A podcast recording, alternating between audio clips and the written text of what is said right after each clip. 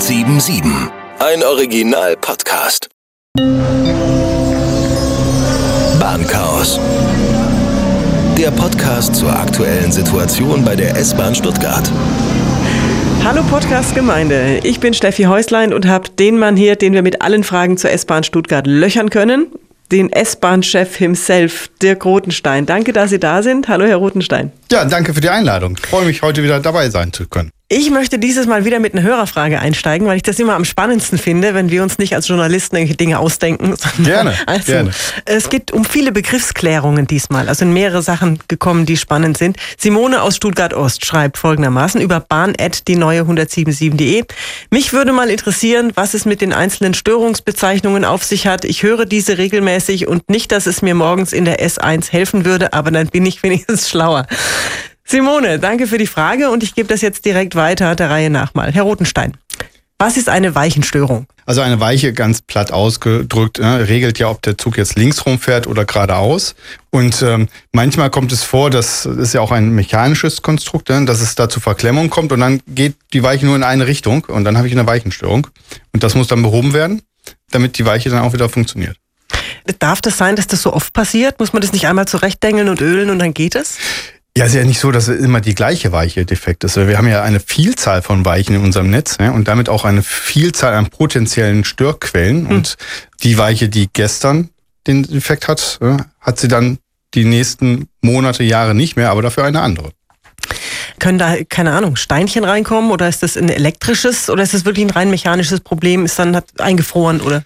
Das ist immer ganz unterschiedlich. Das können ähm, auch äh, Störungen in der Signalübertragung sein, also mhm. im Kabel, dass da irgendwann ein Kurzschluss vielleicht mal vorliegt. Das kann aber auch ein Gestänge sein, was sich verbogen hat. Ja, oder das Metall arbeitet ja auch bei großer Hitze, mhm. äh, dehnt es sich aus und bei ne, großer Kälte zieht es sich zusammen und dann kommt es zur Verklemmung. Und so gibt es halt ganz unterschiedliche Störbilder. In den Weichen. Ist mal eine Frage, wie merkt man das dann überhaupt? Also irgendein S-Bahn-Fahrer fährt da lang und sagt, oh, ups, ich kann nicht abbiegen und hält dann an und sagt, Chef, Weichenstörung. Nein, zum Glück äh, merken das unsere äh, Triebfahrzeugführer nicht selber, sondern das merkt der Mitarbeiter auf dem Stellwerk. Mhm. Der gibt ja die Fahrstraße, die sogenannte, also den Weg frei mhm. und ähm, sieht dann auf seinem Pult, die Straße äh, geht geradeaus oder sie biegt wie geplant links ab. Und wenn dann eine Weichenstörung vorliegt, dann kommt da die Fehlermeldung hoch und dann sieht er, okay, ich kann die Fahrstraße so nicht freigeben, wie sie eigentlich freigegeben werden muss. Und dann kommt die Information, wir haben Weichenstörung und ähm, deswegen muss die S-Bahn umgeleitet werden oder vorzeitig wenden. Müsste es dann nicht viel öfter passieren, dass eine S-Bahn einfach stehen bleiben muss auf der Strecke, weil im Stellwerk jemand sagt, oh, ups, da ist nicht frei? Oder merkt man das schon, wenn man los wird? Fährt die dann erst gar nicht los an ihrer Station? Das kommt immer darauf an, wann diese Störung auftritt. Ne? Natürlich ähm, gibt es Störungen, da bekommt äh, der Triebfahrzeugführer die Information noch, solange er am Bahnsteig steht, mhm. ja, bevor er losfährt. Dann kann es auch sein, dass sie da erstmal stehen bleibt, die S-Bahn, oder dann schon mal einen Umweg fährt. Aber es kann ihn auch während der Fahrt ereilen. Ja, und ähm, dann muss halt ad hoc geschaut werden, ne? muss die S-Bahn stehen bleiben oder kriegen wir jetzt die Fahrstraße dann halt alternativ freigegeben und äh, fahren statt Hauptbahnhof tief äh, zum Hauptbahnhof oben rein. Bedeutet das, eine Weichenstörung ist die lokalste Störung, die es gibt? Weil das diese eine Stelle mit dieser einen Weiche?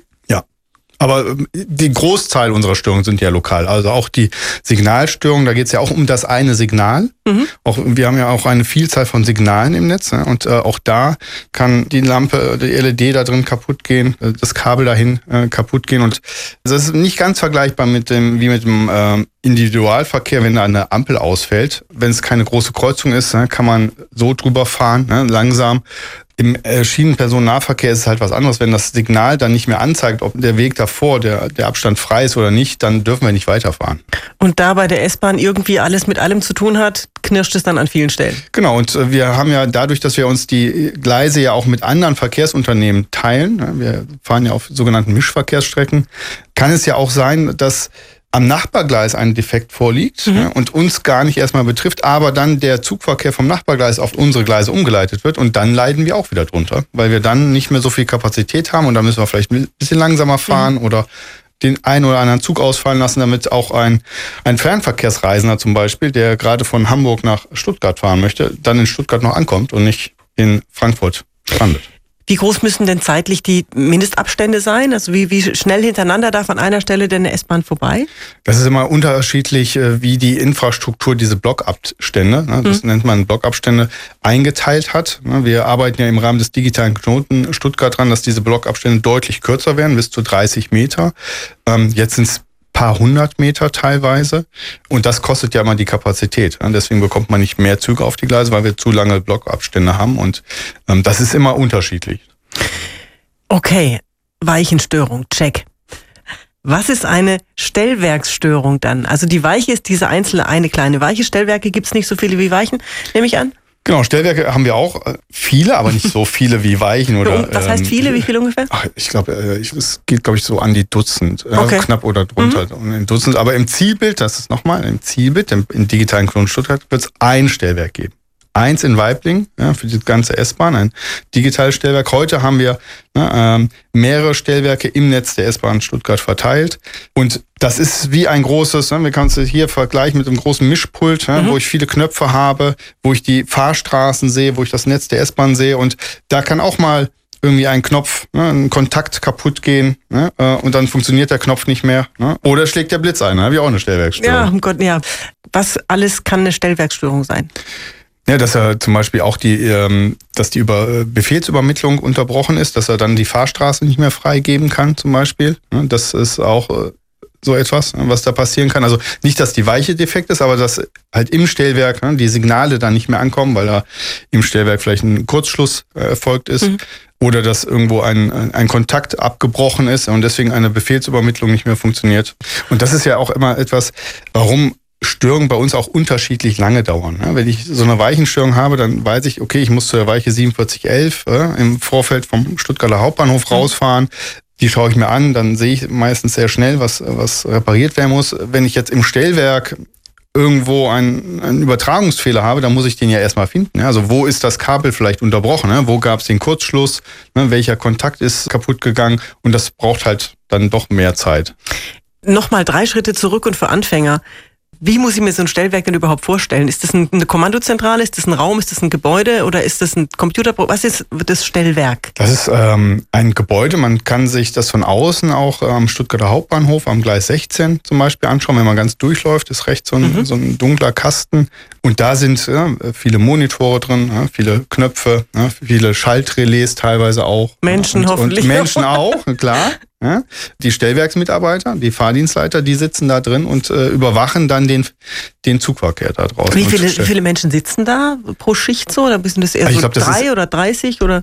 Mindestens immer zwei mhm. pro Schicht, ja, falls einer mal, ja, es muss immer besetzt ja, sein, ne, wenn da kein Stellwerksmitarbeiter sitzt, dann fährt keine S-Bahn, fährt kein Zug. Ja, das heißt, man muss da immer mindestens mal zu zweit sitzen äh, und das auch platt gesagt rund um die Uhr, was mhm. nicht ganz stimmt, weil ja nachts ne, schon mal zwei, drei Stunden auch gar nicht fahren. Aber sobald ein Zug fahren soll, muss, muss da jemand drin sitzen im Stellwerk. Okay, dann haben wir das. Und dann haben wir eine, Dankeschön dafür. Ähm, dann haben wir eine dritte Begriffsklärung, noch eine, die ich machen möchte. Was ist eine Oberleitungsstörung? Also ich kann mir was darunter vorstellen, aber wo kommt die her? Eine Oberleitungsstörung, das ist ja das platt wieder ausgesprochen, das Kabel oben, ja, von dem wir, ne, über dem mhm. wir den Strom bekommen. Mhm. Ja, und ähm, die kann manchmal reißen. Das klassisches Beispiel, was auch immer wieder zu Verwundung führt, ist aber, wenn da ein, ein Vogel reinfliegt, ähm, kann es passieren, ne, mit einem Stromüberschlag, mhm. dass das dann so heiß wird, dass das Kabel reißt und dann ist der Strom unterbrochen. Ne. Es kann aber auch sein, dass eine äh, Plane sich von einer Baustelle bei großem mhm. Wind äh, gelöst hat und dann oben in der Oberleitung hängt. Ähm, dann funktioniert der Stromfluss auch nicht mehr. Ne. Das sind die so die üblichen Fehlerbilder. Und dann muss, wenn kein Strom drauf ist, irgendwie vorne und hinten abgeklemmt werden und dann muss dieses Stück Oberleitung sozusagen ersetzt werden. Genau. Also wenn sie gerissen ist, dann muss äh, natürlich äh, vorher sichergestellt werden, dass da kein Strom mehr fließt, weil das ist ja ne, ähm, hochgefährlich, also meistens tödlich, wenn man da zu nah dran kommt. Das muss man auch nicht, auch nicht was berühren. Das ist ja, ne, reicht ja schon aus, wenn man sich auf eine gewisse Instant, äh, Distanz nähert. Ja, das, dann gibt es den Stromüberschlag, äh, mhm. der dann häufig tödlich ist. Und äh, dazu muss der Strom abgeschaltet werden. Dann muss äh, das Entstörungsteam kommen, ja, die die alte Oberleitung äh, runternehmen, die neue einbauen. Äh, und so lange fährt er halt oder kann da auch kein Zug fahren. Wie kann es sein, dass zum Beispiel, haben wir immer wieder gern, ein einzelner Luftballon den kompletten S-Bahn-Verkehr ausnockt. Jetzt bin ich froh, dass Sie nicht nach der Taube gefragt haben, weil das frage ich mich auch immer, wie es schafft, ein Taube oder ein Vogel den kompletten S-Bahn-Verkehr lahmzulegen. Aber der Luftballon ist auch ein schönes Beispiel. Wir stellen uns immer den Luftballon vor, den wir ne, ähm, am Kindergeburtstag vielleicht zu Hause ne, dann ja. die Kinder aufgepustet haben. Ähm, aber die Luftballons, die uns wirklich äh, Kopfzerbrechen bereiten, sind ja die mit Metallbeschichtung. Mhm, ja? Die, die, so, die, vom die bunten, kommen. Oder ja, so. oder mhm. auf, ne, ähm, auf anderen ähm, Festen auch verkauft werden. Und wenn die in die Nähe der Oberleitung kommen, ja, dann habe ich Metall ja, und dann gibt's wieder den Überschlag. So, und der ist dann meistens so intensiv, dass dann auch die Oberleitung dabei. Ne? Okay, Überschlag nochmal. Überschlag bedeutet ja immer, der Strom geht von A nach B. Aber ja. wenn er von der Leitung kommt, wo geht er dann hin? In den Metall, also in den Luftballon, ne? in die Metallfolie des Luftballons. Aber ich stelle mir das so vor, dass der Luftballon irgendwas verbindet, was nicht verbunden sein soll. Nee, das reicht ja, wenn der schon nah dran ist. Dann äh, gibt es diesen äh, Lichtbogen, an diesen mhm. Überschlag. Das ist ja wie beim Menschen. Wenn er zu nah an die Oberleitung kommt, habe ich auch diesen Überschlag. Jetzt bin ich kein mhm. Physiker, und ja, kein Elektriker, aber der Strom sucht sich dann den Weg dahin und ähm, also das hört man mit einem lauten Knall, ja, und manchmal sieht man auch so einen Lichtbogen. Ja, mhm. Und dann weiß man, da war irgendwas zu nah. Und wir haben das ja häufig am Hauptbahnhof tief gehabt, ja, dass der Luftballon ja, versehentlich dann nach oben geflogen ist. Ja, und wenn er dann zu nah an die Oberleitung kommt, dann haben wir das Problem. In meiner Welt müsste doch der Starkstrom, ist ja Starkstrom, ne, müsste dieser Starkstrom den Luftballon einfach verbatschen und fertig. Genau, aber da ist halt dieser ähm, Lichtbogen, der dann entsteht, mhm. ja, und diese hohe Temperatur, die dazu führt, dass das Stromkabel, was ja auch nur mhm. Metall ist, was dann schmilzt mhm. und dann ist es ja unterbrochen. Okay, also es geht schon um die Temperatur, ne? Wenn auch es in dem Moment so heiß ja. wird, oder? Ja. Okay. Warum gibt's dann nicht mehr Kontrollen? Also ich meine, es kann ja nicht sein, dass wir alle jedes Mal, wenn Vasen ist, wegen eines Luftballons nicht mehr S-Bahn fahren können. Das haben wir auch gemacht. Ja. Wir haben ja zusammen mit der Stadt Stuttgart ja auch ein, ein Verkaufsverbot von solchen metallbeschichteten Luftballons erwirkt ja, auf mhm. dem äh, Cannstatter Vasen oder auf dem Frühlingsfest. Wir stellen auch regelmäßig Schilder auf. Ja. Wir schauen auch, dass wir mit Personal ne, dann an den Eingängen mhm präsent sind und die Frage ist darauf hinweisen, wenn Sie so einen Luftballon dabei haben, dass Sie damit bitte nicht auf den Bahnsteig gehen. Aber wir kriegen halt keine hundertprozentige ne, ja. Überwachung hin und man muss jetzt zu sagen, in letzter Zeit ist es sehr, sehr selten vorgekommen. Wir hatten äh, ich Anfang dieses Jahres hatten wir, glaube ich, einen Vorfall. Ja.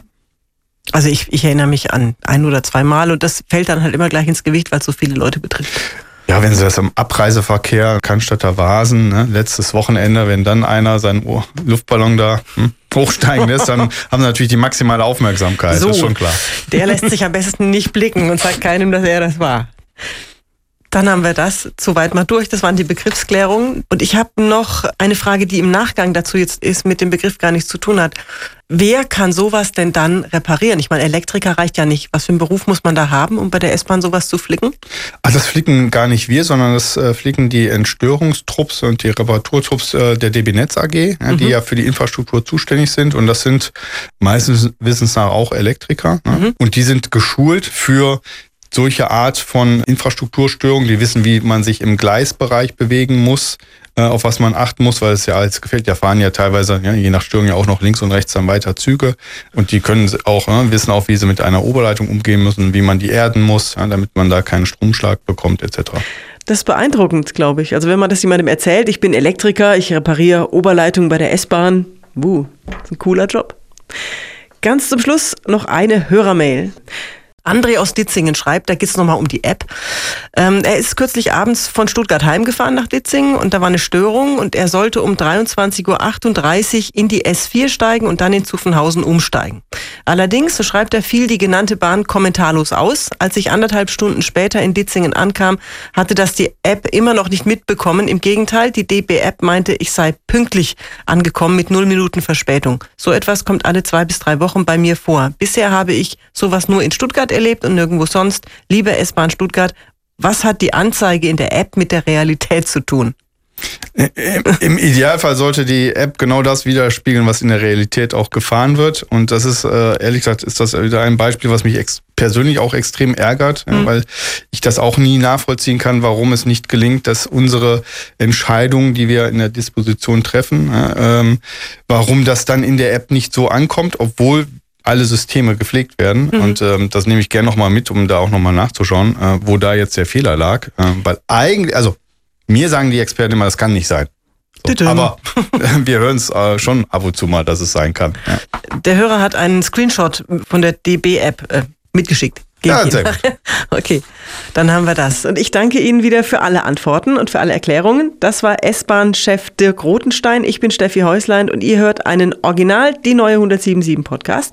Nächste Folge, wie immer, nächsten Mittwoch, überall da, wo es Podcasts gibt. Bahnchaos. Der Podcast zur aktuellen Situation bei der S-Bahn Stuttgart ist eine Produktion von Die Neue 1077. Bester Rock und Pop.